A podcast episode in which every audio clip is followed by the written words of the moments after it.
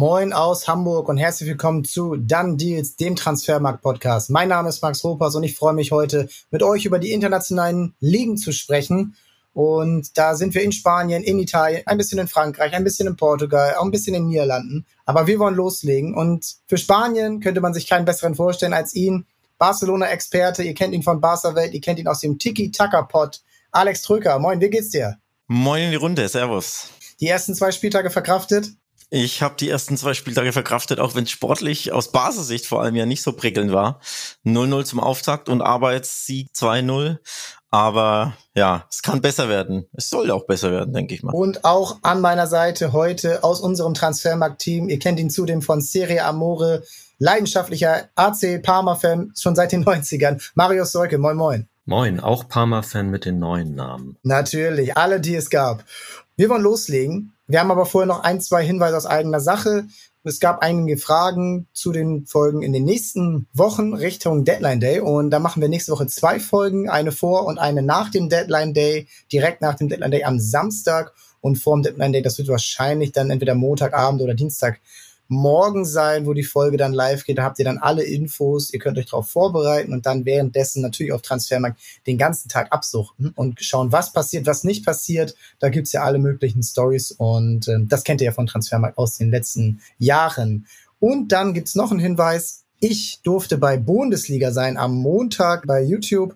Gibt's auch als Podcast. Der liebe Tobias Escher und Nico Beckspin haben mit mir über den ersten Bundesliga und die Transfers gesprochen. Wer also da reinschauen will, wer es noch nicht gesehen hat, viel Spaß dabei, hat sehr viel Laune gemacht. Und dann noch ein kleiner Hinweis, wir werden in den Shownotes eine kleine Umfrage verstecken, wo ihr gerne mitmachen könnt.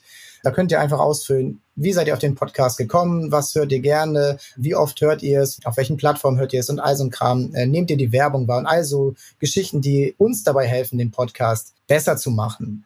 Jetzt wollen wir aber loslegen und ich freue mich, dass es endlich wieder auch in den internationalen Ligen losgeht. Ich freue mich auf die Champions League. Ich freue mich aber auch bei den Streaming-Anbietern und TV-Sendern reinzuschauen, wenn ein Spiel am Wochenende ist.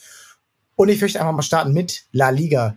Alex, Barcelona nach dem wahnsinnigen Sommer im letzten Jahr, wo wirklich komplett alles auf links gedreht wurde, wo wir jede Woche darüber gelacht haben, Wen haben sie jetzt noch geholt? Kriegen sie überhaupt noch ihn spielberechtigt? Wer kann das alles bezahlen? Ist es dieses Jahr sehr, sehr ruhig und ablösefreie Transfers spielen die Rolle. Ein günstiges Geschäft mit Oriol Romeo. Alex, was ist denn deine Einschätzung? Ist das gut, dass sie ruhiger machen oder wünschst du dir in manchen Positionen doch doch noch ein bisschen mehr Kreativität, ein bisschen mehr Mut, weil ja zum Beispiel auch mit Usman Dembele ein schon wichtiger Spieler den Verein für 50 Millionen Euro verlassen hat?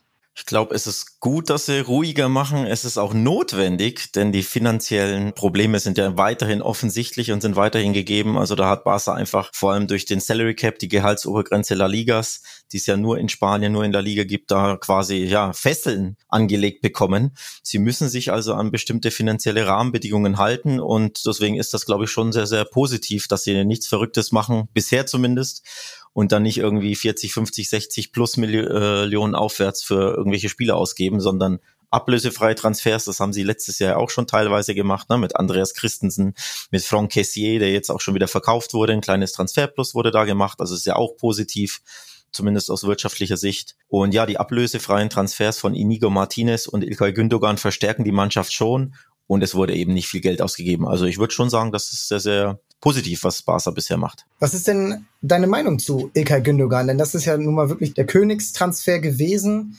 Der beste oder vielleicht, sagen wir mal, unter den Top drei Spielern letztes Jahr beim Champions League-Sieger, beim Trippelsieger in der Premier League gespielt hat. Kapitän, alles erreicht in England. Auch schon bei Dortmund natürlich super gewesen. Wie waren jetzt so seine ersten beiden Auftritte und was versprichst du dir gerade in den großen Spielen, auch in der Champions League von ihm?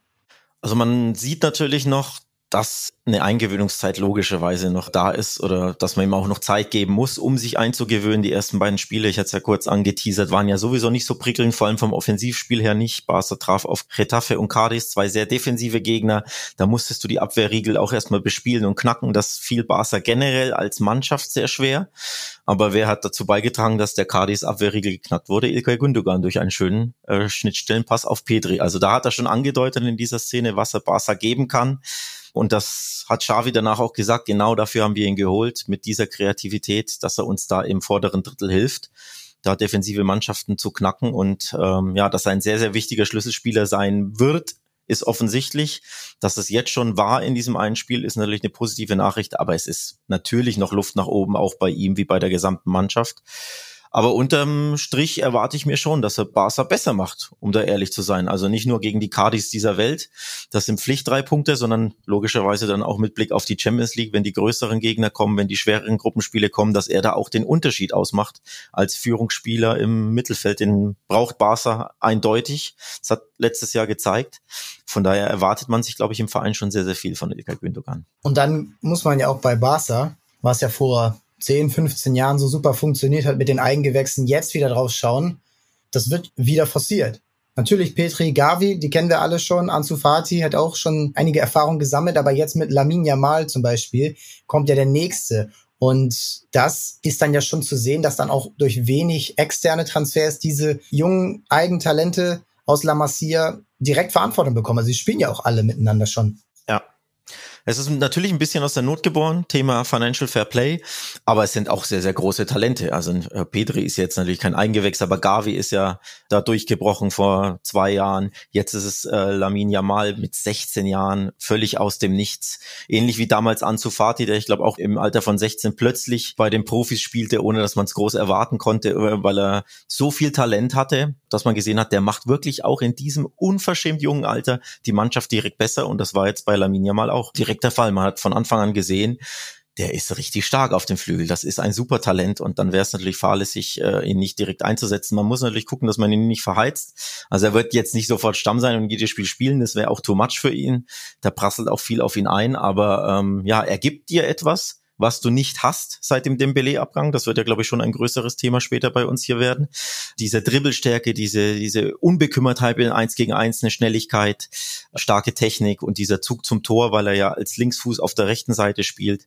Das braucht Barca alles. Das braucht Xavi für sein Spielmodell und äh, Lamin Yamal bringt das im Alter von 16 jetzt schon mit. Von daher sehr, sehr spannende Spieler, den Barca da jetzt hat. Marktwert von 25 Millionen direkt zum Einstieg bekommen bei uns äh, bei Transfermarkt.de und das ist schon ein Statement, dass das passiert, weil einfach eben der Hype relativ groß ist, aber eben auch, weil er schon spielt. Und er ist ja gerade erst 16 geworden, er ist Jahrgang 2007. Ich habe mal, als ich bei Transfermarkt angefangen habe, vor knapp fünf Jahren, da habe ich Spieler in diesem Jahrgang trainiert und die waren einfach 10 und 11. Und das ist dann einfach so unfassbar, dass die jetzt schon in Richtung Profis gehen. Es ist wirklich sehr, sehr spannend, ob das wieder passieren kann, ob es vielleicht aber auch wie bei zum Beispiel Mukoko in Deutschland, der ja in ähnlichem Alter debütiert hat, dann auch vielleicht mal die erste Delle dann irgendwann gibt oder auch die erste Kritik, weil es eben das Eingewächs ist. Das ist ja oft so. Marius, kurzer Vergleich vielleicht so ein bisschen auch, wenn man jetzt von den Transfers aus dem eigenen Nachwuchs guckt, Gibt es da in Italien und Spanien, sagen wir mal, Unterschiede, wie sehr sowas forciert wird?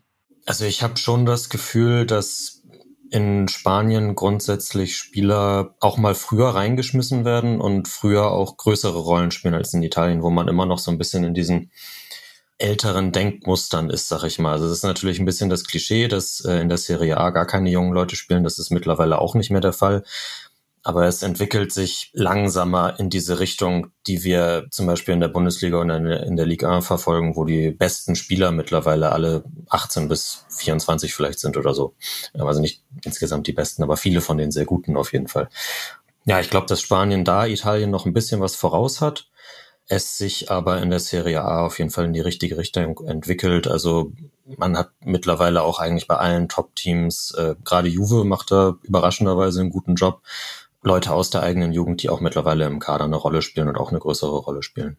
Kommen wir gleich auch noch im äh, größeren Part zur Serie A zu. Aber wenn wir schon bei jungen Spielern sind, die große Verantwortung bekommen und die auch großes Geld kosten, dann müssen wir über Jude Bellingham sprechen. Denn Jude Bellingham ist angekommen in der Primera Division, sage ich schon. La Liga 103 plus eventuell noch 30 Millionen Euro Boni, die dazukommen, verpflichtet von Borussia Dortmund. Dazu hat Real Madrid auch noch Ada Güler verpflichtet, Fran Garcia, Brian Diaz zurück aus Mailand äh, war verliehen. Und Joselu und Kepa wurden jetzt noch geliehen. Also eher, sagen wir mal, ähm, Ergänzungsspieler verpflichtet, aber Jude Bellingham mit dem Geld, was er kostet, aber auch so wie er jetzt schon spielt, ist unfassbar interessant, unfassbar bereichernd. Drei Tore in zwei Spielen, dazu noch ein Assist, dazu die ganze, ich sag mal, Präsenz, die er jetzt schon hat ist das schon die, ist das schon wirklich real im wahrsten Sinne, Alex, dass das jetzt dauerhaft so gut werden kann? Denn er war natürlich in der Bundesliga ein super Spieler. Aber alle haben auch gesagt, da ist immer noch ein bisschen Potenzial für Entwicklung und er ist noch nicht komplett ausgereift. Ja, es ist interessant, denn er wurde natürlich als Superstar verpflichtet, aber dass er sofort vor allem in dem jungen Alter, wenn du in eine neue Liga kommst, zu einem komplett neuen Verein, die Sprache überhaupt nicht sprichst, dass du sofort nicht nur gesetzt bist, sondern so unglaublich gut funktionierst, dass du in zwei Spieltagen drei Tore schießt und zwei jeweils essentielle Tore ist absolut bemerkenswert, wie schnell und wie gut er da funktioniert, vor allem in einem neuen System, auch für ihn neuen System, denn seine Position ist neu, ist anders gegenüber Dortmund. Beim BVB war er die klassische Acht, der da im Maschinenraum die ganze Arbeit macht und Box-to-Box -Box spielt, also die komplette Verantwortung für Spielaufbau etc. hatte. Ancelotti das System umgestellt, hat ihn auf die Zehn gestellt mit der klaren Anweisung, mach Läufe in die Box, in den Strafraum. Wenn dann der Ball kommt, agierst du quasi so als, ja, teilweise situativ zweiter Stürmer, der da in die Spitze stößt und genauso schießt er seine Tore jetzt an beiden Spieltagen. Schöne Toni Großflanke, Bellingham läuft rein und macht den Ball rein. Also sehr, sehr interessant, dass er auch diese neue Rolle auf einer neuen Position mit neuen unterschiedlichen Anforderungen direkt umsetzen kann und so natürlich äh, Real Madrid direkt weiterhilft, die ja ganz vorne eigentlich ein Problem haben. Denn Karim Benzema ist gegangen und sie haben keinen nominellen Mittelstürmer außer Rosselu, den sie neu geholt haben, aber das ist nicht die allerhöchste Kategorie. Von daher fungiert da jetzt Bellingham situativ als Stürmer und das funktioniert sensationell. Also sehr, sehr bemerkenswert, wie gut er da direkt funktioniert. Ja, und das bringt mich eigentlich schon zum nächsten Punkt, denn Real Madrid muss umstellen. Sie haben halt dann vorne eigentlich nur Vini Junior und Rodrigo, die ja aber halbe oder Außenstürmer in dem Naturell haben. Und Real Madrid will seit sechs Jahren Kian Mbappé haben. Also seit er damals mit Monaco die Champions League auseinandergenommen hat, wollen sie ihn haben und er will ja auch irgendwie immer wieder zu Real Madrid hin. Und wir haben ja letztes Jahr schon mit deinem lieben Kollegen Nils Kern darüber gesprochen, warum das denn einfach nie passiert und ob es überhaupt noch passieren soll. Jetzt ist die Frage, hat man jetzt nicht durch diesen Bellingham-Switch, den man mit ihm macht, als Zehner, der nach vorne stößt und mit seiner ganzen Körperlichkeit und Kopfballstärke und Abschlussstärke, die er zweifellos hat, sollte man dann vielleicht doch lieber wieder sagen, okay, wenn es passiert, nächstes Jahr ablösefrei, okay, so scheint es ja auch, wenn überhaupt, nur möglich zu sein.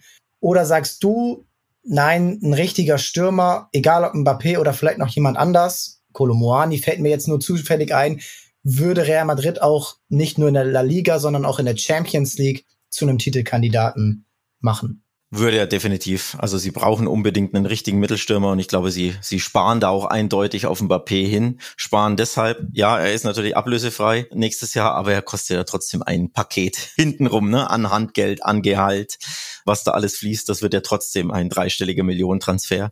Und von daher glaube ich, sparen sie wirklich das Geld dafür da, gehen in diese Saison das Risiko ein, ohne echten Mittelstürmer nur mit Rossellou situativ zu spielen. Und ansonsten sollen Vinicius, Rodrigo und eben Bellingham in jeweils leicht umgebauter Rolle die Tore auffangen, die es benötigt, weil eben dein Mittelstürmer dir keine 25 Tore garantiert.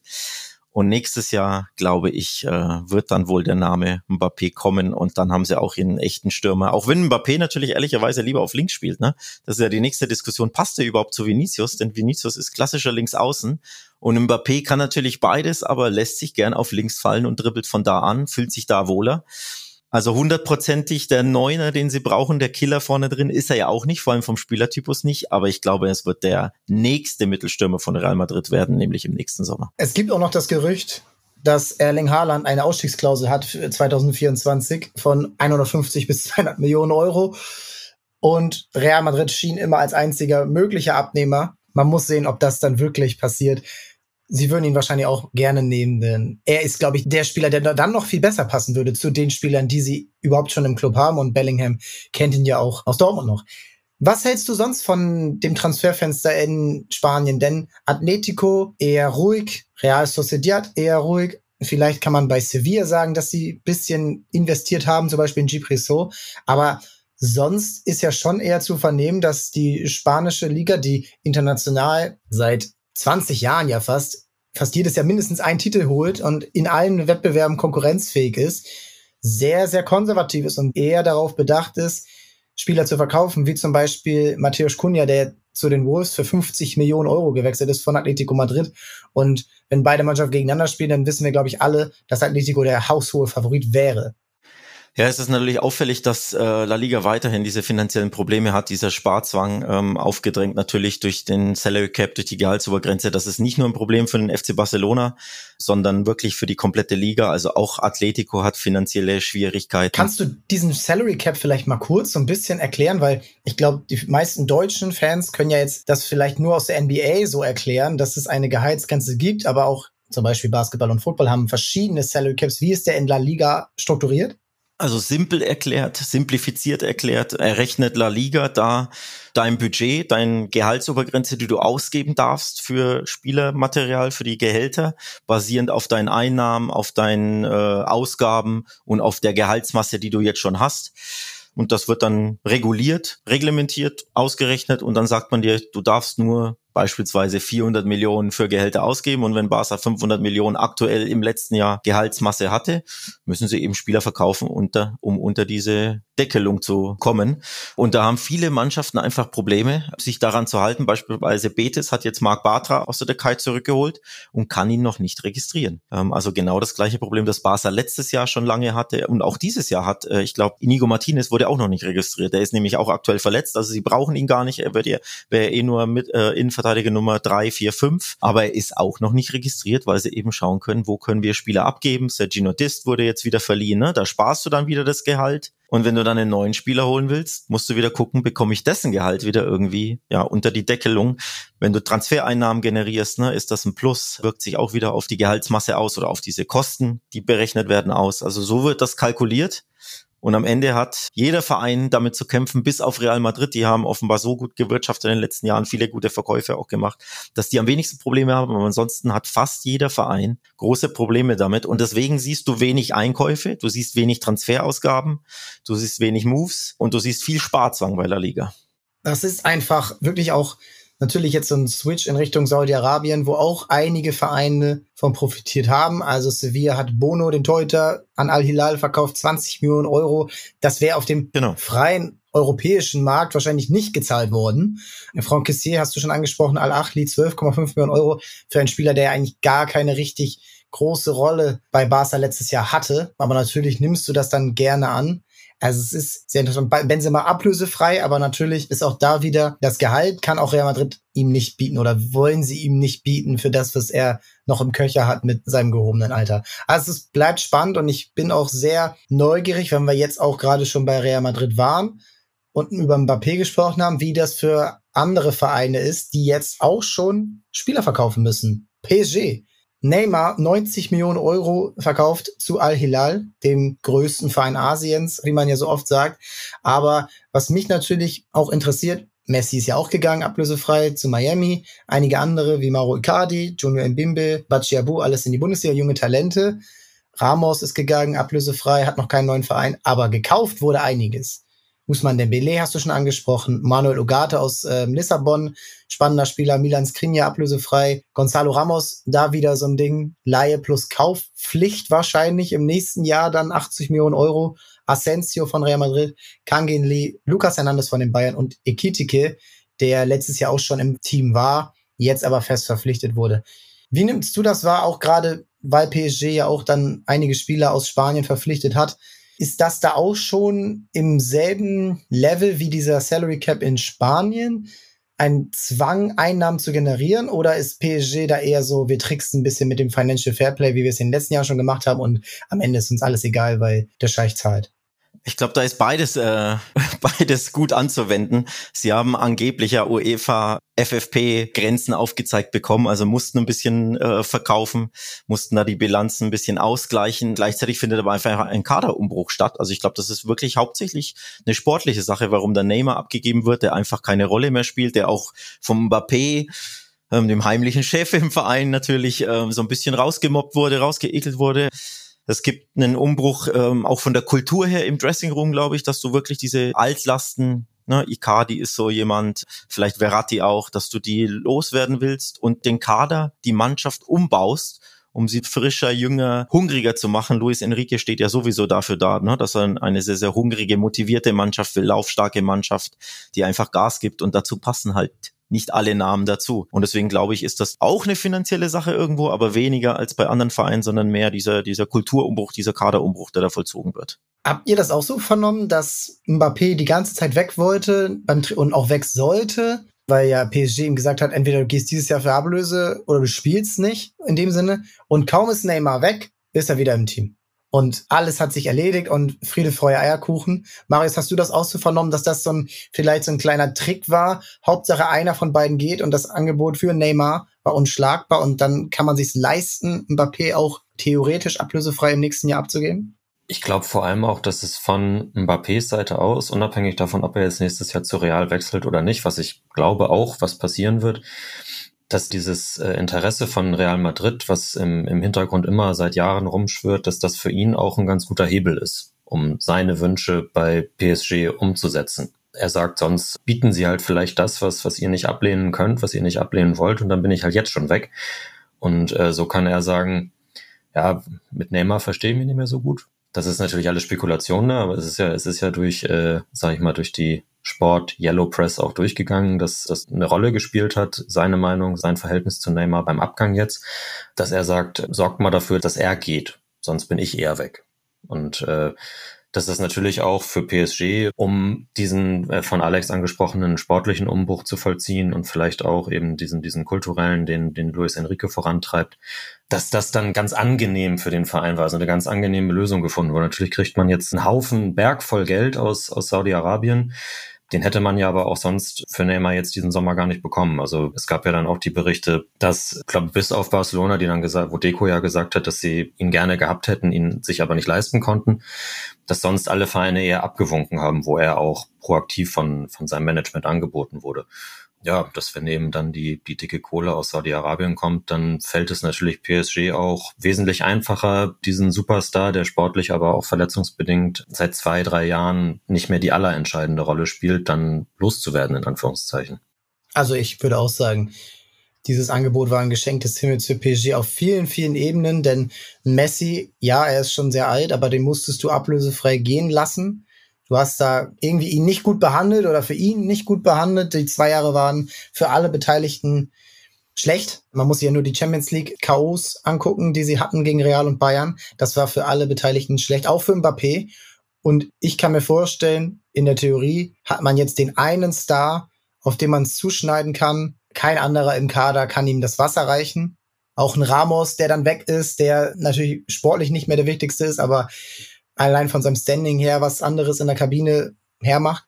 Und deine Einschätzung, Alex, so glaubst du, dass PSG sich jetzt wirklich aufs Sportliche mal konzentrieren kann und auch will und wirklich dieses Jahr europäisch auch noch angreifen kann oder ja, sag einfach, was du glaubst. Ich muss dir ja nicht alles im Mund legen. Ja, das kommt, glaube ich, darauf an, wie viel ähm, Macht Luis Enrique hat, seine Ideen umzusetzen, seine Spielphilosophie, seinen Plan, wie sehr die Mannschaft auf ihn hört, wie sehr ihm der Verein auch vertraut, dass er da wirklich den Umbruch vollzieht, denn das ist ja offensichtlich, dass es dann einen Umbruch gibt und geben soll. Und sowas dauert auch einfach, ne? Eine neue Kultur in den Verein bekommen, vielleicht eine neue Spielidee, vielleicht ein neues System, was auch immer. Das dauert einfach. Sie haben einen kleinen Fehlstart hingelegt in der Liga bisher. Also das funktioniert noch nicht direkt von Anfang an so gut. Von daher brauchst du natürlich auch Vertrauen. Und die Frage ist halt, hast du das? Du brauchst Zeit und Vertrauen in diesem Verein. Und ich weiß nicht, ob du bei PSG beides bekommst als Trainer. Das bleibt einfach abzuwarten.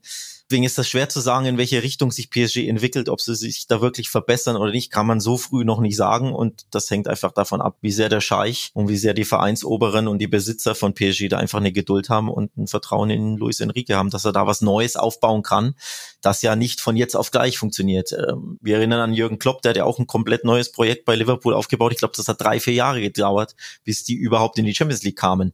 Ähm, jetzt hast du diese Zeit bei PSG nicht und ich will das nicht an die Wand malen, das also gleich so ein schwarzes Bild malen, dass die jetzt plötzlich abdampfen in der Liga. Aber hast du diese Zeit? dass Luis Enrique da eine neue Mannschaft aufbaut mit einer neuen Kultur. Das bleibt einfach abzuwarten. Auf dem Papier sind die Namen natürlich nicht mehr ganz so attraktiv. Ne? Du hattest Messi, Neymar, Mbappé und jetzt hast du den Dreierangriff Mbappé, Ramos und Asensio Dembele. Also es klingt schon ein bisschen weniger glamorous, aber es kann natürlich besser funktionieren, wenn die besser ins System passen und nicht individuell Fußball spielen, sondern kollektiv. Und genau das braucht PSG. Aber das braucht einfach auch Zeit. Habt ihr irgendein Team, was PSG auch nur mal kurzfristig in Frankreich gefährden könnte. Also, denn wenn man auf die Tabelle guckt, Lens letztes Jahr eine super Saison gehabt, besten Spieler aber auch für 38 Millionen nach Deutschland zu RB Leipzig abgeben müssen. Monaco hat mit Disasi einen teuren Verkauf gehabt. Ähm, auch da immer wieder viele Transfers. Marseille und Lyon eigentlich unter ferner liefen. Jetzt Marseille Dritter geworden, aber direkt in der Champions League Qualifikation auch ausgeschieden.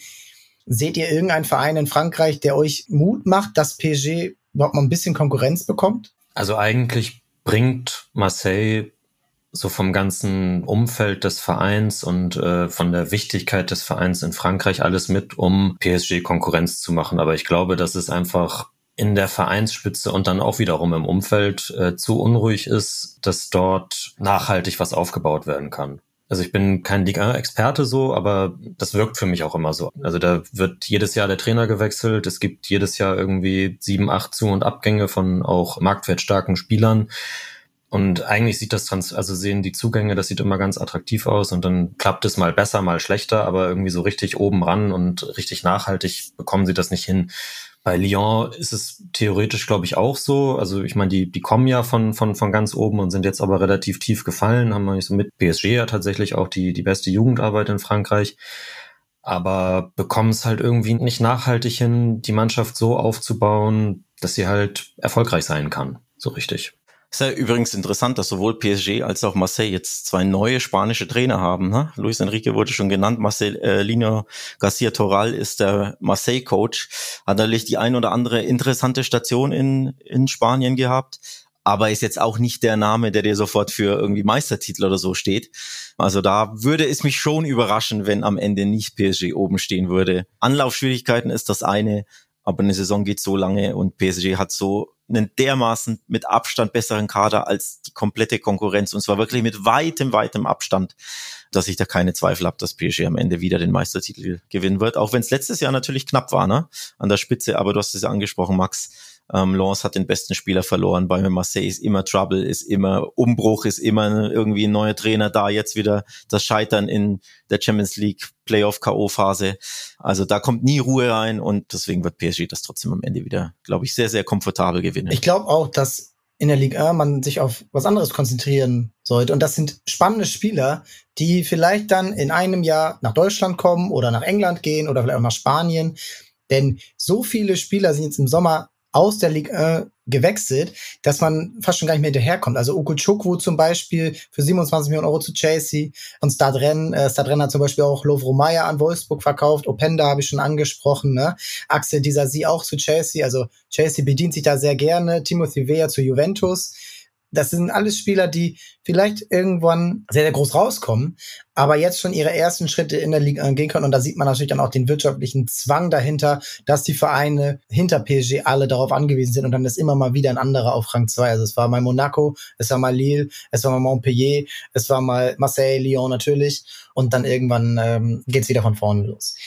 Was mich jetzt aber sehr, sehr interessiert, ist die Serie A. Denn die Serie A ist für mich eigentlich wieder die spannendste Liga. Nicht unbedingt wegen der Masse an Transfers, sondern eher, weil die Spitze so ausgeglichen ist. Und das hat man letztes Jahr in der Champions League gesehen. Zwei italienische Teams im Halbfinale, drei im Viertelfinale, dazu die Roma im Europa League Finale, Fiorentina im Conference League Finale, genau.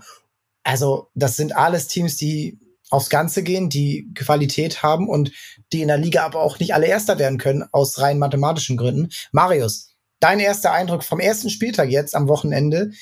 Welche Teams sind stark, welche Teams sind schwächer geworden und welches Team interessiert dich erstmal am meisten und fasziniert dich am meisten in Italien? Also zunächst einmal wegen der Ausgeglichenheit. Ich habe äh, letzte Woche meinen Tabellentipp gemacht und jemanden aus den Top 6 rauszutippen oder aus den Top 5 oder aus der Champions League generell, das fiel mir so unglaublich schwer, weil ich auch gerne zum Beispiel in Atalanta da reingetippt hätte, was dann am Ende nicht gepasst hätte. Ich musste Lazio irgendwie raustippen, die Vizemeister geworden sind und sich gut verstärkt haben. Also das stimme ich dir auf jeden Fall zu, dass die Spitze unglaublich breit und auch ausgeglichen ist und ich glaube nicht, dass es einen Meister geben wird wie Napoli letzte Saison, die so derart dominiert haben, weil da einfach jedes Rädchen ineinander gegriffen hat. Jetzt eben mit dem, mit dem Trainerabgang von, äh, von Spalletti und auch dem Abgang von Kim zu den Bayern. Ich glaube, dass Napoli trotzdem um die Meisterschaft mitspielen wird, aber ich glaube nicht dominant mit 20 Punkten Vorsprung am Ende den Scudetto holt. Finde aber eigentlich deshalb auch, äh, weil es eigentlich ein, ein, richtiger Umbruch ist es ja nicht. Also nicht so ein Umbruch, wie wir, wie wir letztes Jahr hatten, wo irgendwie fünf Stammspieler gegangen sind und neue Leute gekommen sind, von denen man diesen, diesen unglaublichen Erfolg nicht erwartet hätte vielleicht. Finde ich aber trotzdem, dass äh, jetzt dieses quasi zweite Jahr, nachdem man eben so überragend gewesen ist, eben mit neuem Trainer Rüdi Garcia statt Luciano Spalletti, finde ich eigentlich am spannendsten in Italien wie funktioniert auch Quarazkelia in seiner zweiten Saison? Ähm, kann er das wieder abrufen, was er im ersten Jahr gezeigt hat? Kann Osimen, der ja nun auch gleich zwar gegen einen Aufsteiger, aber gleich wieder einen Doppelpack gemacht hat, kann er an seine Saison anknüpfen? Wie funktioniert es auch jetzt wieder in der Champions League, wo man gegen Milan vielleicht am Ende dann im Viertelfinale so ein bisschen, na, nicht, nicht Abnutzungserscheinungen gemerkt hat, aber es war, es, es war halt, es war nicht mehr dieses, dieses komplette Feuer, was man, was man in den ersten acht Monaten der Saison hatte, dass sie da irgendwie draufgebracht haben. Vielleicht war auch ein bisschen die, die Kondition am Ende ein bisschen geringer so.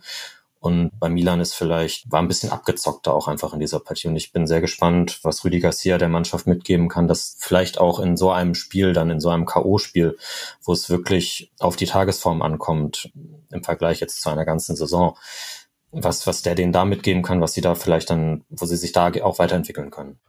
An Neuzugängen ist es ja auch eher, sagen wir mal, dünn. Raspadori und Simeone sind zwar in den Büchern jetzt für dieses Jahr, aber die waren ja letztes Jahr schon da. Jens Kajust, Schwede, kommt von Stad Reims, nicht Rennen, sondern Reims äh, aus dem zentralen Mittelfeld, 12 Millionen Euro. Und Nathan, Innenverteidiger aus, ähm, aus Brasilien, vom RB-Verein dort, RB Bragantino. Sind die beiden Spieler, die die Mannschaft direkt besser machen oder müssen die sich erstmal, sagen wir mal, eingliedern in die Hackordnung des italienischen Meisters? Ja, letztes, letzteres absolut. Also Kajust ist, der hat zwar jetzt gegen Frosinone von Anfang an gespielt, aber ich denke, hat dann auch einen, einen Fehler gemacht, den den Elfmeter verschuldet, der zum 0-1 geführt hat kann man ihm jetzt nicht so krass vorwerfen, ne? aber ich glaube, dass, dass wenn es dann zu den richtigen Topspielen kommt und wenn es auch zu den Champions League-Spielen kommt, dass er dann jetzt im Mittelfeld nicht unbedingt die erste Wahl sein wird. Also da wird es dann schon auf die altbewährten ähm, Lobotkas, Zagadus und äh, Zielinskis, der, äh, der ja den Wechsel nach Saudi-Arabien abgelehnt hat, dem Vernehmen nach, weil seine Frau keinen Bock hat, dahin zu gehen was ja auch nicht unnachvollziehbar ist, oder dass Rüdi Garcia dann natürlich auch auf diese Leute setzen wird. Zudem will man ja eigentlich auch noch einen weiteren Mittelfeldspieler verpflichten. Ähm, mit Celta Vigo äh, gab es oder gibt es seit Wochen eigentlich Verhandlungen wegen Gabri Vega. Äh, Alex, du wirst den besser einschätzen können als ich. Jetzt ist es da, glaube ich, sah es in den letzten Tagen eher danach aus, als würde das nichts mehr werden. Aber eigentlich so von, von dem, was ich bisher über ihn gehört habe, müsste das doch eigentlich der Spieler sein, für den man all in geht, oder? Ich glaube, da wird noch gepokert werden. Wir haben ja noch eine Woche bis zum Deadline Day. Und ich glaube, da vor allem abgebende Vereine pokern da natürlich, dass der Bedarf beim vermeintlich aufnehmenden, interessierten Verein so groß ist, dass da noch ein paar Mark mehr gezahlt werden hinten raus. Also ich glaube, da würde ich drauf setzen, dass das Celta genau das so angeht, dass man da hofft, vielleicht da noch die fünf Millionchen mehr zu kriegen. Und am Ende geht er vielleicht für 45 statt, wie jetzt 35 angeboten. Das sind jetzt nur random Zahlen, die ich ins, in den Raum werfe, aber so könnte ich es mir vorstellen, dass es ungefähr abläuft. Und dann ist die Frage, ne, wie stark ist der Bedarf bei Neapel? Wie verzweifelt sind sie. Man weiß es ja bei den Engländern zum Beispiel, ne? je näher der Deadline Day rückt, desto verzweifelter sind die und zahlen dann eben über Marktwert, um irgendwie noch Spieler zu bekommen. Ich weiß jetzt nicht, ob die Italiener ähnlich ticken, aber es bleibt abzuwarten. Also ich kann mir auch vorstellen, dass da Gabriel Vega noch den Weg an den Vesuv angehen wird. Marius, ich habe eine Frage, weil du gesagt hast, du hast deine Tabellenprognose durch oder die, die Top 6 durchgetippt und es fiel dir schwer. Wie, wie sieht denn die Top 4 dann bei dir aus oder die Top 6? Also ich habe als Meister Inter getippt, die zwar sehr namhafte Abgänge gehabt haben, mit äh, Lukaku ist nicht mehr da, Skriniar ist nicht mehr da, ähm, lass mich kurz Onana, reingucken. Brozovic, Gosens. Genau, Onana musste verkauft werden, Dzeko. Brozovic, Dzeko, klar. Ich finde aber auch, dass das, äh, was die auf dem Transfermarkt gemacht haben, auch wenn man immer so sagt, okay, dann sind wieder ein paar Ältere dabei und das äh, wirkt irgendwie so uninspiriert. Ich finde das eigentlich ziemlich geschickt, was die gemacht haben. Also Sommer natürlich als Torwart äh, ein bisschen aus der Not geboren, weil man dieses Angebot von Manchester United für über 50 Millionen für Unana nicht ablehnen konnte. Inter immer auch so ein bisschen in finanziellen Schwierigkeiten, weil die chinesischen Besitzer halt nicht das Geld reinschießen können, was man sich bei der Übernahme versprochen hat weil die auch so in, in in der Heimat in finanziellen Nöten sind. Aber Sommer natürlich kurzfristig, auch wenn es bei den Bayern jetzt vielleicht nicht so grandios funktioniert hat, eine sehr gute Lösung. Dazu äh, Fratesi als Mittelfeldspieler, der bringt in dem System, das Inzaghi spielen lässt, also in diesem 3-5-2, glaube ich, dann neben ähm, Chalanolu und Barella bringt er unglaublich interessante zusätzliche Optionen. Es ist ein Spieler, der äh, bei jeder seiner Stationen besser geworden ist, der mittlerweile auch in der italienischen Nationalmannschaft eine Führungsrolle eingenommen hat, jetzt in den, in den äh, Nations League-Spielen im, im Sommer. Und da auch im Vergleich zum Beispiel zu, äh, zu Mikitarian, der ja viel äh, Stamm gespielt hat letzte Saison, auch als Brozovic verletzt war, noch mal ein bisschen mehr Dynamik hat, äh, noch mal ein bisschen mehr in den Strafraum reingeht und selbst torgefährlich ist. Mikitarian vielleicht eher so als, als Vorbereiter. Und ich glaube, das hatte auch bei uns in, in der Saisonvorschau bei Serie Amore der äh, Christian Bernhard von, von The Zone äh, ganz gut gesagt er und Barella können sich dann jetzt immer so schön abwechseln und in den Strafraum mit reinstechen, ähm, sich da vielleicht teilweise sogar neben Lautaro Martinez positionieren, während äh, Tyram irgendwie so den Leuten den Ball ablegt als Zielspieler.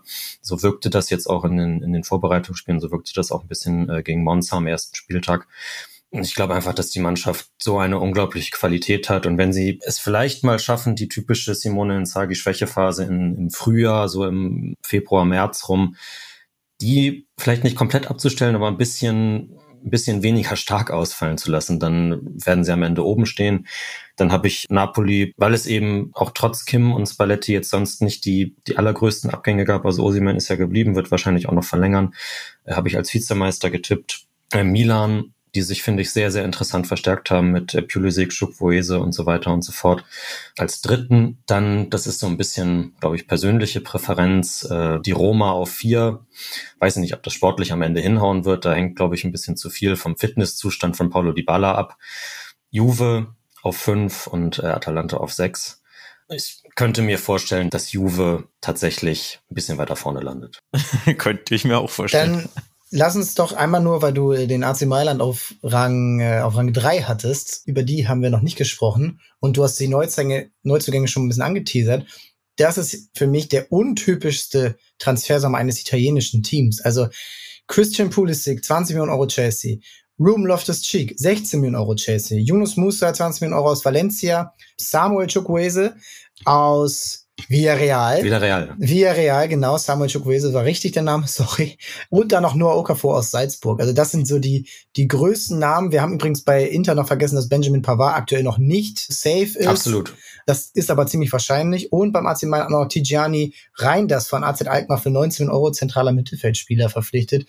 Marco Pellegrino, das kann man jetzt glaube ich eher ein bisschen vernachlässigen. Eher einer für die zweite Reihe. Aber diese Spieler, die sie geholt haben, das sah schon richtig spannend aus. Auch am ersten Spieltag sah das alles nicht so schlecht aus. Auch der alte Mann aus Frankreich, Olivier Giroud, ist immer noch am Start. Und was ja das Wichtigste ist eigentlich beim AC Mailand, der Abgang von Sandro Tonali. 64 Millionen Euro zu Newcastle. Wir haben ihn schon bei unserer Premier League Vorschau hier mit Uli Hebel angesprochen. Das ist ein absoluter Topspieler, der auch bei Newcastle direkt reinpasst, der da direkt Leistung zeigt. Und wenn so einer geht, dann schmerzt das. Wie fängt AC Mailand das auf? Zunächst muss man dazu sagen, dass der Abgang von Tonali natürlich nicht nur aus, aus sportlicher Sicht schmerzt. Am Ende konnten beide das Angebot von Newcastle nicht ablehnen. Milan brauchte das Geld, um sich auf anderen Positionen eben zu verstärken, gerade auf dem rechten Flügel, wie sie es jetzt mit Chukwueze und Pulisic getan haben. Aber dass das auch ganz schwierig ist, weil der eigentlich der künftige Kapitän gewesen ist. Der Spieler, um den man eine Mannschaft aufbaut, der tatsächlich, was man ja immer so ein bisschen als, also so zynisch quasi sagt, er tatsächlich als Kind in Milan Bettwäsche geschlafen hat und als er zu diesem Verein wechseln konnte, da auch jedes andere Angebot abgelehnt hat, obwohl Inter und äh, Juve zu dem Zeitpunkt sportlich vor Milan anzusiedeln waren dass also da auch sehr viel Vereinsidentität gegangen ist, zudem ja auch äh, die Abgänge von Maldini und Massara der sportlichen Führung, also was Maldini für den Verein AC Milan bedeutet, muss man glaube ich nicht, dass also da nicht nur sportliche Qualität verloren gegangen ist, sondern eben auch sehr viel, wofür der Verein steht und was für die Verbindung zu den Fans wichtig ist. Glaube aber, dass Milan fährt schon seit Jahren eigentlich so ein bisschen so einen Ansatz auf dem Transfermarkt, zu versuchen, ein bisschen kreativer zu scouten. Die haben auch äh, Statistikanbieter, die den äh, so die Vereins äh, die die Spielerprofile äh, zusenden, die vielleicht äh, reinpassen zu der Idee, die die Stefano Pioli hat. Und ich glaube, dass dadurch eben diese Spieler in den Fokus gerückt sind. Vielleicht nicht, keine Ahnung, die 28-jährigen zentralen Mittelfeldspieler aus der Serie A, sondern eben ein äh, Tijani Reinders oder auch äh, Chukwueze oder Musa zum Beispiel. Ja, ich stimme dir auf jeden Fall zu, dass es nicht so ein typischer Serie A Transfermarkt ist, den Milan da gehabt hat. Aber ich finde es unglaublich interessant. Also kann für mich auch voll nach hinten losgehen, weil die Spieler sich halt alle an die Liga gewöhnen müssen. Aber es sah halt in der Vorbereitung und jetzt eben auch am ersten Spieltag nicht so aus, dass das der Fall ist. Und die Spieler, die sie geholt haben, bringen Pioli mehr taktische Varianz. Hm, gerade weil jetzt auch nicht nur der, der linke Flügel besetzt ist mit Leao, der ja alles überstrahlt hat in den letzten zwei Jahren, sondern eben auch auf der rechten Seite Optionen da sind, die nicht Junior Messias und Alexis Salemakers, bei allem Respekt, äh, heißen, sondern äh, Chukwueze und Pulisic. Das ist äh, qualitätsmäßig eine ganz andere Stufe.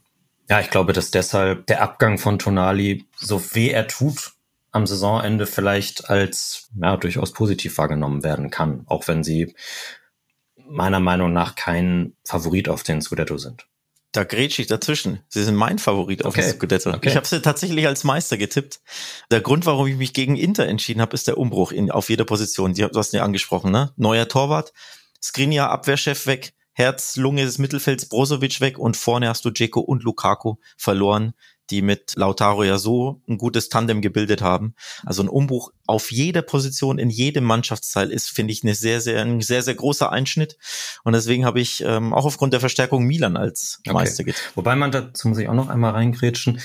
Brozovic auch letzte Saison schon, also ich will nicht seine, seine Bedeutung für, für Inter äh, schmälern. Also in den letzten Jahren unfassbar wichtiger Spieler gewesen und auch, finde ich, in, auf, auf seiner Position in diesem defensiven zentralen Mittelfeld einer der besten der Welt. Tatsächlich hat aber als Chalanolu auf diese Position gesetzt wurde, er das unglaublich gut angenommen und äh, finde ich den größten sportlichen Entwicklungsschritt weiß nicht, seit vielleicht Tagen bei, bei Bayer Leverkusen oder beim HSV gemacht, ja. Bisschen her, ne? Ähm. Also wirklich sensationell, was, was er auf dieser Position auch äh, gespielt hat. Und bei Skriniar war es auch so, dass er sehr lange verletzt war in der, in der letzten Saison und dann am Ende gar nicht so krass gefehlt hat. Also auch, auch da ist auch teilweise bester Innenverteidiger der Serie A gewesen. Ich glaube nur, dass man quasi letzte Saison schon gesehen hat, dass diese Spieler durchaus zu ersetzen sind. Natürlich wiegen die Abgänge trotzdem schwer, also da stimme ich dir absolut zu. Ähm, was mich noch wirklich fasziniert, ist wirklich die Stärke im internationalen Wettbewerb. Echt von diesen drei Vereinen, die wir jetzt schon angesprochen haben. Und Marius, glaubst du, dass, weil sie jetzt ja auch alle wieder Champions League spielen und Inter war wirklich zwei Lukaku-Aktionen, vom Champions League Sieg entfernt. Also oder von der Verlängerung und in der Verlängerung kann wirklich alles passieren. Gerade gegen dann eine nervösen Top-Favoriten. Glaubst du, dass das ein, eine Eintagsfliege war oder dass diese Vereine wirklich auch auf allerhöchstem Level dieses Jahr wieder so stark und so weit nach vorne kommen können, wie eben 2023. Denn wenn ich jetzt mich so umgucke international, sehe ich nicht viele Teams, wo ich sage, die schießen diese Teams aus dem Stadion. Also das Letzteres sehe ich auf jeden Fall auch nicht. Ich glaube aber trotzdem, dass gerade also K.O.-Runde Champions League, das ist so schwer zu prognostizieren und wie gesagt, das, da hängt dann auch so viel von der Tagesform ab. Da jetzt zu sagen, Inter kommt zum Beispiel auf jeden Fall wieder ins Halbfinale, das, das ist quasi unmöglich. Ähm, Losglück spielt auch eine Rolle. Also man, das ist ja dann so von salty Bundesliga-Fans ganz viel gesagt worden. Äh, ja, auf der einen Seite, auf dem einen äh, Turnierbaum hast du Bayern, Real Madrid, äh, Manchester City und so weiter. Auf der anderen Seite alle italienischen Mannschaften. Das stimmt natürlich auch. Also wenn Milan jetzt im Achtelfinale gegen City spielt und äh, Inter spielt im Achtelfinale gegen Real Madrid, dann sind die vielleicht auch dann schon raus. Ne? Aber trotzdem haben die Mannschaften nachgewiesenermaßen die Klasse auch nicht der Top-Favorit auf den Titel zu sein, aber eine gute Rolle mitzuspielen. Ja, bleibt echt spannend. Und das vierte Team, was auch Champions League dieses Jahr spielt, ist Lazio. Und Lazio hat Transfers getätigt, wo ich auch sage, ist ja Maurizio Sarri, Trainer, der auch viel rumgekommen ist jetzt in den letzten Jahren und eigentlich fast überall sehr gute Arbeit geleistet hat. Äh, also eigentlich bei Juventus Meister geworden, bei Neapel fast Meister, bei Chelsea Europa League Sieger unter anderem. Das ist alles schon eine starke Vita. Und jetzt bei Lazio Tati Castellanos, Mittelstürmer von New York City, muss ich sagen, habe ich noch nicht so viel spielen sehen. Gustav Isaksen, rechts außen aus Midtjylland. Matteo Cancellieri, rechts außen von Hellas und natürlich aus deutscher Perspektive Daichi Kamada, der ablösefrei von Eintracht Frankfurt gekommen ist, der ja eigentlich schon bei Milan war, die aber dann, ähm, da gibt's ja verschiedene Aussagen, warum das dann nichts geworden ist, so viel Geld gewollt, äh, Ausländerregel, Financial Fairplay, alles Mögliche. Lazio, was ist deine Einschätzung ähm, jetzt in dieser Saison? Weil du hast dich ja schwer getan, sie weiter unten zu tippen, aber letztendlich muss es ja auch dafür irgendwo Gründe geben. Mhm Ist, glaube ich, auch einfach meine subjektive Meinung so ein bisschen gewesen, weil also die Probleme mit Lazio und der Fanszene sind ja kein Geheimnis. Ja. Und das spielt in meiner persönlichen Wahrnehmung halt eine Rolle. So gut aber ich die, die macht ja nun mal nicht die Tabelle aus. Nee, natürlich nicht, aber behaupte ja auch nicht von mir, das alles Wissen über die Serie A zu haben und da unglaublich objektiv das alles nur zu bestimmen zu können. Die Mannschaft ist äh, natürlich, ich weiß, ob sie schwächer geworden ist, weiß ich nicht, aber sie haben mit Sergej Milinkovic-Savic den Eckpfeiler verloren, um den das gesamte System quasi aufgebaut war. Und das jetzt nicht nur unter Sarri, sondern seit Jahren. Und da gehen eben nicht nur ungefähr 30 Scorerpunkte pro Saison weg, sondern auch Führungsperson, eben Schnittstelle zwischen Defensive und Offensive und unglaublich viel sportliche Qualität. Natürlich äh, können äh, Daichi Kamada und Nicolo Ravella, der von, äh, von Juve gekommen ist und bei Monza letztes Jahr eine fantastische Saison gespielt hat, das perspektivisch und auch im Verbund bestimmt auffangen. Aber ob das sofort gelingt, muss man mal sehen. Also ob Kamada sich sofort an die Serie A so gewöhnt, dass, dass er da die, die, seine Topleistung aus Frankfurt so bestätigen kann, wird sich zeigen. Und dazu kommt eben auch, ja, Tati Castellanos hat, glaube ich, in La Liga letzte Saison eine sehr gute Saison gespielt. Da glaube ich vierer Pack gegen Real Madrid genau. für Girona geschossen. genau, da, da ist, hat er natürlich die Schlagzeilen mitgemacht. Bringt dann Sari eine zusätzliche Option hinter Immobile, die er vorher nicht gehabt hat. Also letzte Saison, als Immobile ausgefallen ist, hat er mit einer falschen Neuen gespielt, mit Philippe Andersson, der das auch sehr gut gemacht hat, aber so eigentlich dem Kader ein bisschen mehr Breite. Auch da weiß man aber nicht, klappt das direkt in der Serie A, macht er da auch direkt seine Buden.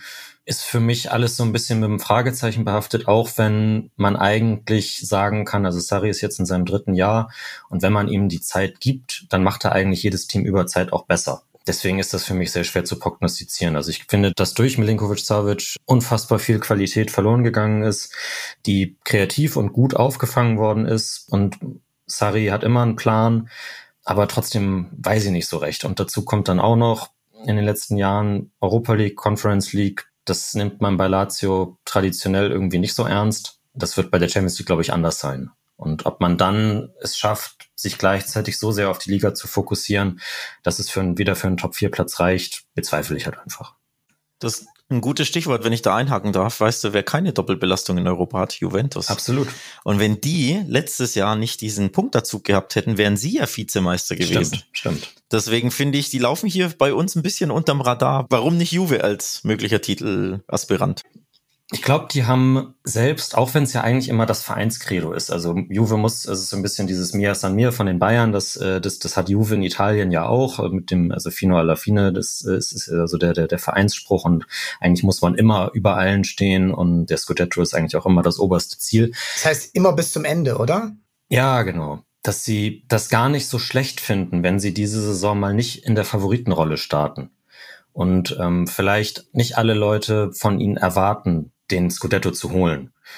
Dass natürlich äh, die fehlende Doppelbelastung dabei helfen kann, am Ende doch ganz oben zu stehen oder zumindest unter die Top 2 oder 3 zu kommen, das äh, ist, ist gar keine Frage. Jetzt haben sie auch am ersten Spieltag, also in der ersten Halbzeit Udinese, natürlich jetzt auch nicht der Topverein, aber so unglaublich an die Wand gespielt, dass man gedacht hat, was ist mit Max Allegri los? Der lässt doch eigentlich sonst immer nur hinten gut stehen und vorne hilft der liebe Gott so ungefähr. Aber jetzt mit, ja, Chiesa ist wieder fit, äh, hat auch richtig Bock gehabt und das ist ein Unterschiedsspieler, hat man ja bei der EM gesehen. Vlaovic bleibt wahrscheinlich am Ende doch und äh, vielleicht kommt er jetzt auch ein bisschen besser bei Juve an. Ich finde äh, Timothy Weah als Pendant zu Kostic und Cambiaso auf der linken Seite, jetzt auf der rechten Seite einen sehr interessanten Transfer. Ähm, und eigentlich auch im Mittelfeld äh, Rabiot gehalten, der offensichtlich, obwohl er eine gute Verlängerung bekommen hat, auch weiter Lust hat, Fußball zu spielen, ähm, was man nicht immer bei ihm so gedacht hat. Äh, und äh, den, den Talenten. Muss er seine Mami äh, nochmal fragen. Ja, genau. den Talenten äh, Fagioli, Miretti ähm, und äh, Locatelli. Ja, dass das, das eigentlich alles ziemlich gut aussieht. Und ja, warum, warum soll Juve denn eigentlich nicht Meister werden? Also hast du völlig recht. Was bei Juventus hervorgerufen wird, ist der Punktabzug und all die Querelen, die rund um den Verein in den letzten zwei Jahren, ja eigentlich nach dem Ronaldo-Abgang, ging es ja nochmal den Bach runter. Keine Champions League mehr finanzielle Probleme, Strafen, Entlassungen vom Board, Andrea Agnelli, also all die Geschichten. Ähm, die ganze Super League-Geschichte brauchen wir gar nicht anfangen, weil das ist komplett den Bach runtergegangen. Kann der Verein sich davon jetzt schon frei machen oder hängt das immer noch wie so eine schwarze Wolke über den Alpen? In der Außendarstellung sicherlich irgendwo. Das, das kannst du ja nicht abstellen. Und wenn sie jetzt diese Saison zum Beispiel auch nicht von der UEFA ausgeschlossen worden wären, dann wäre das natürlich irgendwie das äh, medial bestimmende Thema gewesen. Ich glaube aber, dass sie dadurch, dass sie jetzt eben nicht international spielen und auch auf dem Transfermarkt jetzt nicht die, also ich, ich sag mal, nicht Geld ausgegeben haben, das sie nicht haben, dass das vielleicht in der Wahrnehmung alles so ein bisschen dann weiter runterfällt und dass dann, wenn sie sportlich jetzt überzeugen, dass das dann am Ende, jetzt so beim allgemeinen Fußballfan zumindest, mehr überwiegen wird. Jetzt ist, ist natürlich auch, sind die Gerichtsprozesse, glaube ich, in Berufungen und so weiter und so fort äh, mit den Gehälter, Bilanzfälschung, ich weiß nicht, ob das der juristisch richtige Begriff ist in den letzten Jahren, dass das ist ja alles noch nicht hundertprozentig abgeschlossen. Und wenn es da in die nächsten Verhandlungsrunden geht, wird das natürlich auch medial wieder eine Rolle spielen. Wie sich das dann auf die Mannschaft auswirkt, muss man sehen. Ich finde, dass es sich letztes Jahr gar nicht so krass ausgewirkt hat. Denn in der Zeit, als es so richtig drunter und drüber ging und als Agnelli und Co. Ähm, zurücktreten mussten, sind, haben sie zehn Spiele in Folge 1-0 gewonnen. Also mhm. schwer zu sagen. Also Vereinsidentität wiedergefunden. Ja, genau. Also ja. offensichtlich. Kann natürlich auch diese Wagenburg-Mentalität ja, sein. Ja, ne? Außen tobt der Sturm und wir rücken enger zusammen und äh, ja, besinnen uns auf unsere Stärken und nerven einfach die Gegner und sind eiskalt ja, Tor. Genau. Kann auch funktionieren, äh, weil du Vlahovic angesprochen hast. Der wirkt ja auch ein bisschen motiviert, ne? Ähm, nach seinem Tor. Der Torjubel, das war auch irgendwie bezeichnend, fand ich. Absolut, also weil ja auch ähm, da gesagt wurde, sie brauchen eigentlich, also sie brauchen Einnahmen und Vlahovic wäre da ja der Kandidat und es gibt da und da Interesse, aber vielleicht hat er selbst eigentlich gar nicht so Lust gehabt. Und dazu ist er auch in, seine, in seinen ersten anderthalb Jahren, er hatte halt auch nicht restlos überzeugt, was aber auch am System gelegen hat, ähm, wo er, wo er und auch vielleicht am Ausfall Chiesas, wo er nicht genug Unterstützung da im Sturm bekommen hat und oft äh, alleine auf Inferner liefen war und eben auch nicht dieser Zielspieler ist, sondern eigentlich eher vielleicht ein Konterspieler. Ja, vielleicht hat er jetzt neuen Mut geschöpft und hat es hat jetzt noch mal richtig Bock, das allen zu zeigen. Und ich würde ihm das auf jeden Fall wünschen, dass der jetzt bei Juve seine 20 Saisontore macht. Wer wahrscheinlich auch Bock hat, es allen zu zeigen, ist wie immer Jose Mourinho. Und äh, ja. die Roma auch wieder, und das zieht sich ja jetzt schon wirklich seit wir beim spanischen Part waren, wenig Investment, Verkauf nach Saudi-Arabien und gucken, wo, wo was geht. Und die Roma, du hast ja auch Rang 4 getippt. Wer es nicht weiß, unser lieber Kollege Marius war auch letzte Woche auf Filmfeier mitten im Roma-Shirt. Also der, der, ähm, das muss man hier nochmal erwähnen. Aber die Transfers finde ich sehr spannend. Leandro Paredes bin nicht sein größter Fan, sagen wir mal spielerisch, aber in einem Mourinho-Team kann der gut funktionieren. Dazu Renato Sanchez. Auch passt perfekt da rein. Genau. Evan Dika auch von Frankfurt ablösefrei und Hussein Aouar hatte mal bessere Zeiten, aber jetzt ablösefrei aus Lyon kann auch, wie ich finde, fast jeder Spieler bei Mourinho, außer vielleicht reine Dribbler, gut funktionieren. Und dazu dann auf der Abgabeseite Roger Ibanez, Al-Achli 30 Millionen Euro Innenverteidiger, Justin Kluivert hat auch schon keine Rolle mehr gespielt, ähm, zu Bournemouth 11 Millionen, Volpato 7,5 Millionen, also insgesamt haben sie, um es mal zu zitieren, 73 Millionen Euro eingenommen dieses Jahr und nur 3,5 Millionen Euro ausgegeben. Dazu, ja, keine Champions League, aber Europa League, die Roma, was ist deine Einschätzung? Also um diese krasse Diskrepanz einmal zu erläutern, also die Roma hatte auch in den letzten Jahren immer große Schwierigkeiten mit dem Financial Fairplay, sind da auch immer unter Beobachtung gewesen, mussten jetzt, glaube ich, letztlich keine Strafe zahlen, aber sich halt verpflichten, so und so viele Einnahmen zu generieren. Das haben sie eben geschafft. Da ist auch tatsächlich der Abgang von, von Ibanez, der sportlich natürlich schmerzt, aber auf, aufgrund dieser Summe konnten sie nicht ablehnen, einfach. Äh, mussten sie machen. Und ähm, ich finde aber auch, dass man sich dafür sehr kreativ und spannend verstärkt hat. Also gerade ähm, das, das zentrale Mittelfeld ist bei Mourinho ja immer sehr wichtig. Da hat man drei neue Leute geholt. Äh, Paredes ersetzt diesen, diesen ekligen Spielertypen Matic, der ja nach Rennen gegangen ist. Und finde ich, ja, passt mit seiner Giftigkeit perfekt irgendwie in, ein, in, in eine Mourinho-Mannschaft rein.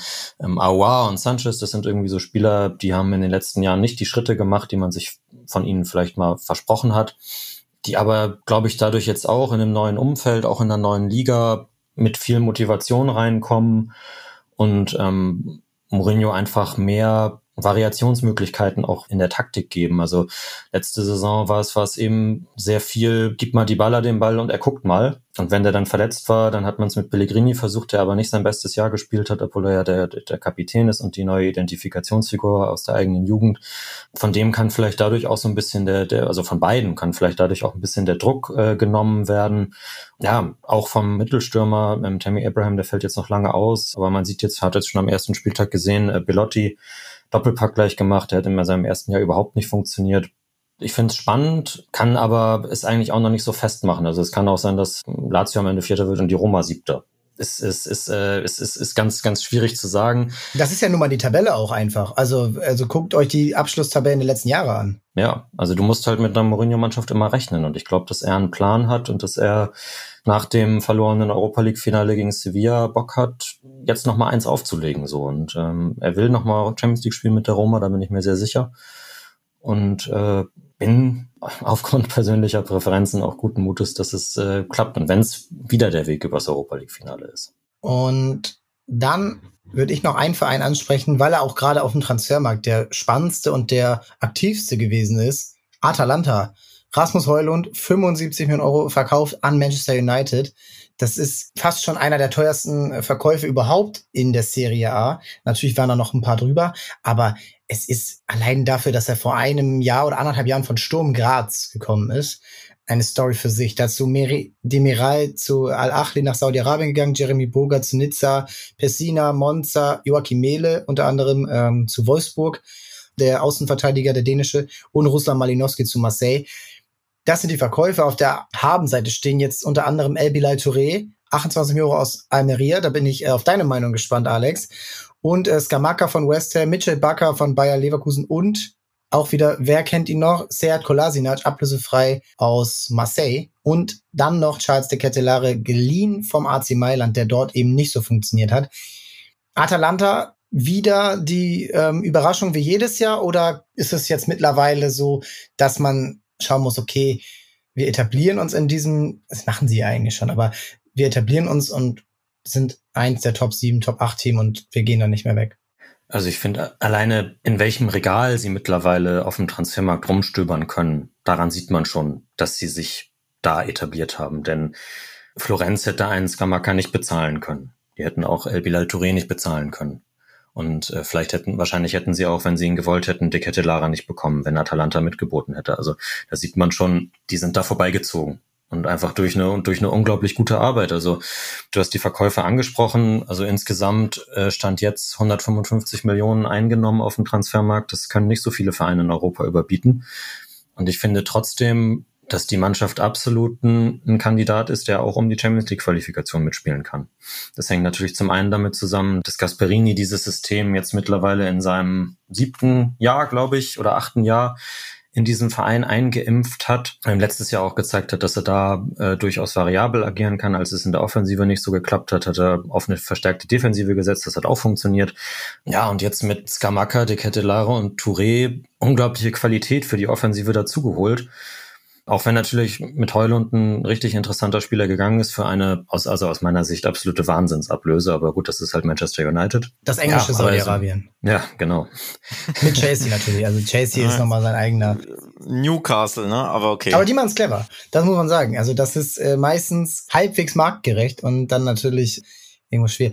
Alex, was sagst du denn zu El Bilal Touré? Er hat letztes Jahr in 21 Spielen sieben Tore gemacht und wechselt jetzt bei einem Marktwert von 12 Millionen für 28 Millionen eben in eine, sagen wir mal, deutlich bessere Mannschaft. Hat er das Zeug dazu, dort auch eben zu überzeugen, dass eben der Summe dann auch gerecht werden würde? Ja, das ist ja das Interessante, dass er gar nicht so viele Tore geschossen hat auf den ersten Blick. Und wenn man ihn nicht so kennt, denkt man sich, hä, 28 Millionen für einen, der sieben Tore bei einem Abstiegskandidaten schießt.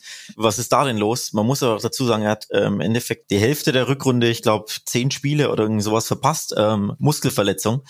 Das heißt, da hätten durchaus noch ein paar Tore dazukommen können. Und ich glaube, was Atalanta äh, natürlich macht, und das was Marius noch viel besser, ist sie scouten ja nicht äh, so, dass sie sagen, oh, der schießt Tore, den holen wir, sondern viel auf Potenzial gesehen, ne? auf Entwicklungsfähigkeit, Entwicklungspotenzial. Da finden sie immer wieder passende Spieler, die wirklich diese, dieses Entwicklungspotenzial haben und das sehen sie in ihm ganz klar. Ist ja noch unglaublich jung, 21 erst. Also ich glaube, da wird äh, in die Zukunft investiert und weniger das fertige Produkt, denn das ist er natürlich noch nicht sondern er muss sich noch entwickeln, aber sie sehen da ganz klares Potenzial und ich finde das einen sehr, sehr interessanten Transfer. Stand heute ist er diese 28 wahrscheinlich nicht direkt wert, aber mit Blick auf die Zukunft ist das durchaus ein, ein spannender Transfer, den man im Blick haben sollte, weil er sehr athletisch ist und weil er ja sehr talentiert ist. Aber ob er jetzt da der Superknipser und der neue, sagen wir mal, Victor Osimhen 2.0 nur bei Atalanta sein kann, das ist schwer zu prognostizieren. Fällt leider jetzt auch erst mal ein paar Wochen auch mit einer Oberschenkelverletzung aus. Also das ist natürlich ein, ein Schlag ins Kontor gewesen, so. Aber ich glaube auch, die werden sich schon was dabei gedacht haben. Und auch, also der Sportdirektor Toni D'Amico, der den, den langjährigen Sportdirektor Satori letztes Jahr ersetzt hat, von Hellas Verona gekommen ist, der ist auch für sein, für sein gutes Auge bekannt. Also der hat bei Hellas auch schon unglaublich interessante Spieler gescoutet und geholt. Und ja, ich äh, bin da eigentlich auch sehr positiv gestimmt, dass El Bilal Touré, wenn er denn fit ist, dann vielleicht dann in der Rückrunde so richtig durchstarten kann. Bei Heulund hat man letztes Jahr, glaube ich, auch gedacht, was die Zahlen 18 Millionen für den, der zwölf Tore für Sturm Graz geschossen hat, was ist da los? Und ja, was daraus geworden ist, hat man ja jetzt gesehen. Ja, das ist wahnsinnig, wahnsinnig interessant und ähm, da finde ich, könnten sich auch einige Bundesliga-Teams, nicht jetzt die großen, sondern eher, sagen wir mal, ab Rang 6, 7, 8 bis 12 was abschauen eben out of the box, sagt man immer so schön in der Wirtschaft, aber zu denken, zu scouten aber auch zu handeln. Und das hat Atalanta, wenn man jetzt auch sie natürlich mit Vereinen vergleicht in anderen Ländern, wirklich par excellence gemacht. Union Berlin fällt mir da ein, die jetzt nicht unbedingt auf Talente gehen, aber die eher, sagen wir mal, von der Resterampe das machen, aber wahnsinnig erfolgreich. Robin Gosens ist jetzt nun mal der gemeinsame Nenner. Und das bleibt eben dann auch jetzt weiter zu beobachten, wie das zum Beispiel jetzt in der Europa League, wo jetzt zum Beispiel viele interessante Vereine aus vielen Ländern dabei sind. Also natürlich Liverpool als Top-Kandidat, aber dann eben Leverkusen, dann Freiburg, äh, Atalanta. Ähm, wer ist aus Spanien dabei dieses Jahr? Betis ist dabei und lass mich überlegen, Osasuna ist Conference League.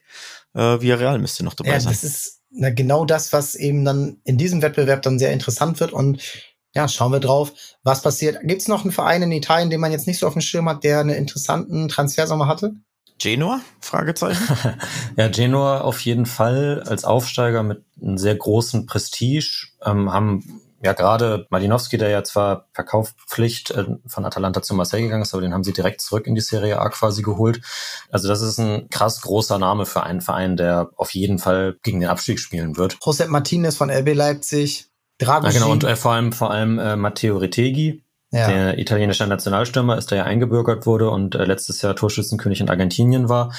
Das ruft so Erinnerungen an, ähm, an Gabriel Milito auf. Und oh. äh, der ja aus, äh, aus Saragossa damals gekommen ist und dann ähm, direkt die Serie A kaputt gebombt hat und äh, dann zu Inter gegangen ist, da den Trippelsieg herbeigeführt hat.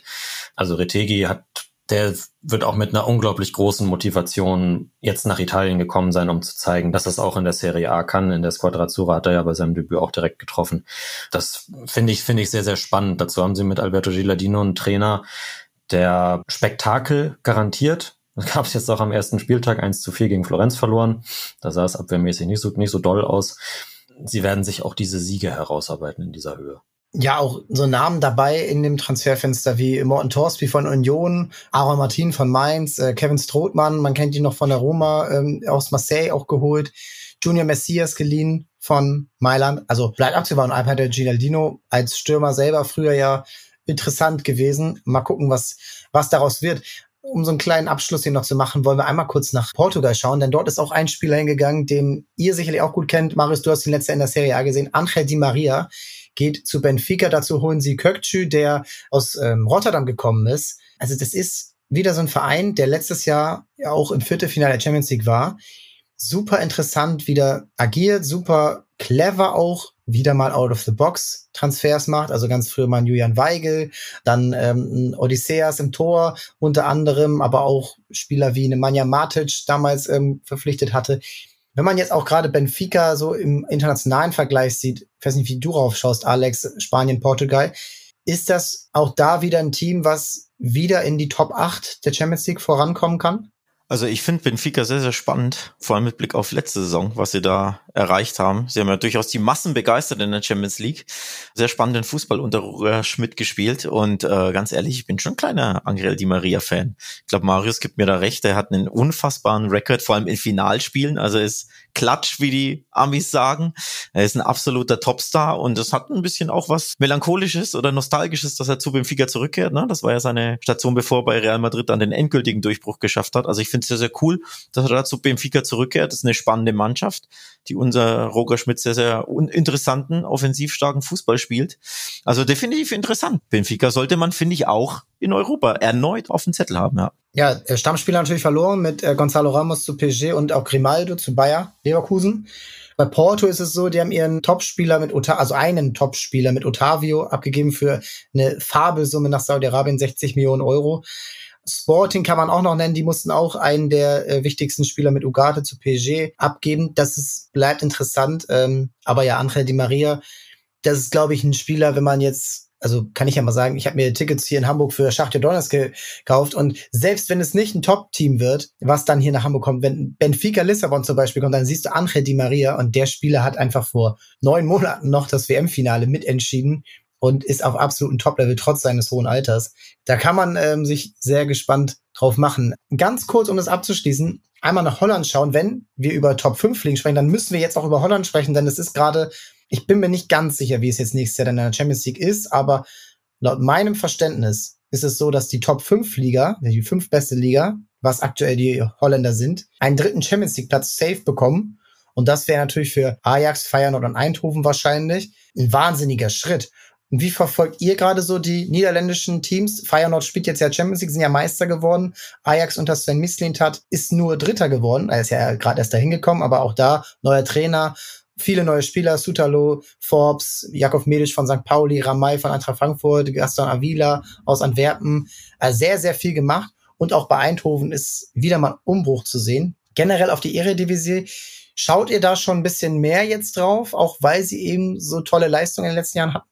Also grundsätzlich muss man, glaube ich, die Top-Teams der Eredivisie zumindest immer so im erweiterten Blickfeld haben, denn man weiß ja, dass im nächsten Sommer auf jeden Fall Spieler von PSW, Ajax und Feyenoord und wahrscheinlich auch von Alkmaar, wie es jetzt eben rein das zu Milan äh, zum Beispiel äh, gewesen ist, yeah.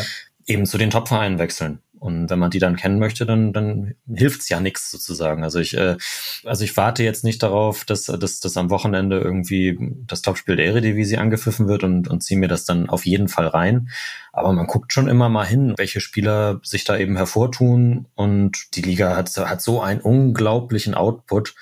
Von daher ist das ein absoluter No-Brainer. Ich habe sogar vor zwei Wochen den Supercup, den niederländischen, gesehen, das Finale, der um die Johann Cruyff Schal, glaube ich, heißt er auf Holländisch. Mein Holländisch ist jetzt nicht das Beste, aber es war ein Topspiel, ne? Feyenoord gegen PSV. Also das sind definitiv die Topspiele, kann ich tatsächlich jedem äh, empfehlen. Da ist wirklich Unterhaltung geboten. Man weiß ja, dass die Holländer die Defensive manchmal ein bisschen vernachlässigen und gerne vorne draufgehen und offensiv spielen. Also gerade so Spiele wie PSW, Ajax, Feyenoord, PSW, Feyenoord, Ajax kann man sich wirklich immer anschauen. Sehr, sehr großer Unterhaltungsfaktor. Auch weil eben immer wieder sehr, sehr spannende Spieler bei, zumindest bei diesen drei Top-Teams dabei sind.